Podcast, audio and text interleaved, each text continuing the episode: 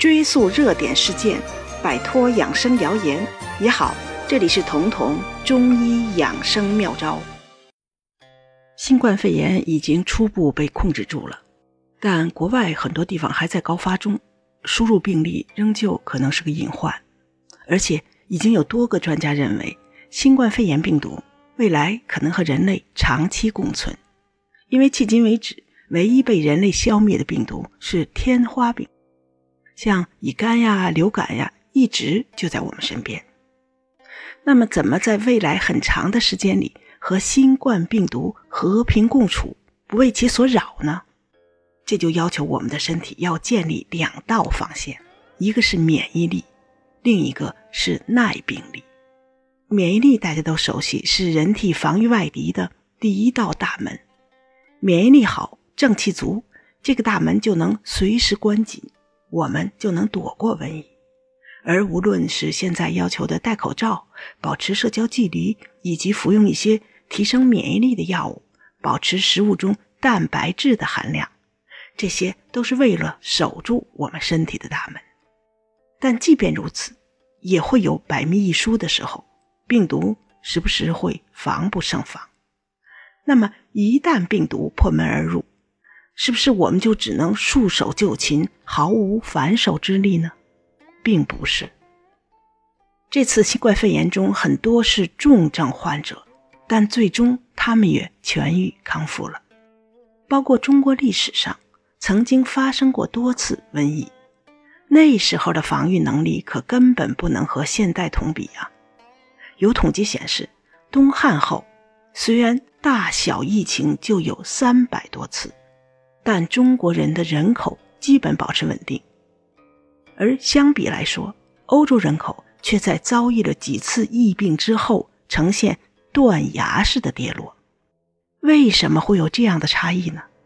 这就不能不说到耐病力，这也就是上海中医药大学的何玉民教授在此次疫情防御中首次提出的，它是我们抗疫新冠肺炎的第二道防线。二零一八年，国际顶级的医学杂志《细胞》上发表了一篇文章，提出了一个假说。这个假说是说，在我们抗击感染的时候，不一定要全面开战。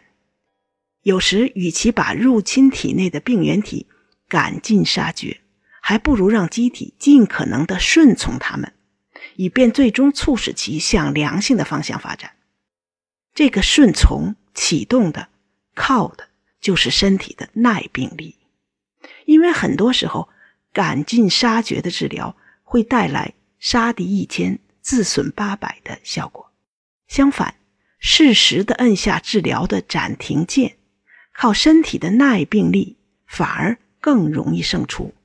这正是不战而屈他人之兵的中国兵法，也是中医的强项。就此，我举两个例子。据史书记载。成吉思汗的儿子当初灭金国的时候出现疫情，十二个城门每天都要送出一两千具的遗体，整整送了三个月。这期间死了大约一百万人，而当时的医生普遍力主清热解毒，就类似于我们现在的抗病毒、抗细菌这种斩尽杀绝的治疗办法。而只有金元名医李东垣认为。疫情之所以发生，是人们内里太虚，无力抗敌了，所以他没有用斩尽杀绝的这种清热解毒的办法，而是用扶助正气的药，而且救人无数。现在我们能在药店里买到的补中益气丸，就是那个时候留下来的。还有个例子是在明末，历史文献是这样记载的：北方八九月间，人食山间蓬草。至十月，蓬草尽，食树皮。年中树皮尽，挖掘山中石块充饥。当时是疫情，又加上了饥荒。名医张景岳用补药熟地救回了气息奄奄的病人，他也因此得名张熟地，并在这个基础上产生了流芳后世的两医膏，也就是我们现在吃的复方阿胶浆的前身。在古代，防疫医学非常不发达，很多人甚至吃饱穿暖都是问题。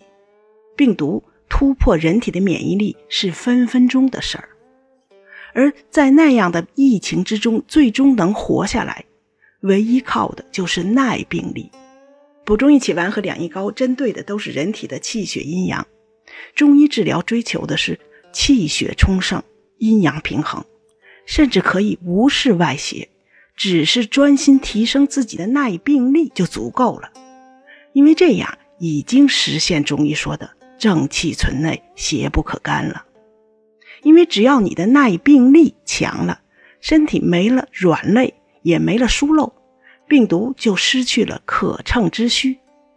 从这个角度上说，我们起居有常，不忘劳作，随时的调整气血阴阳，这些看似简单，甚至好像和疫情无关的常规养生，其实储备的就是我们身体的耐病力。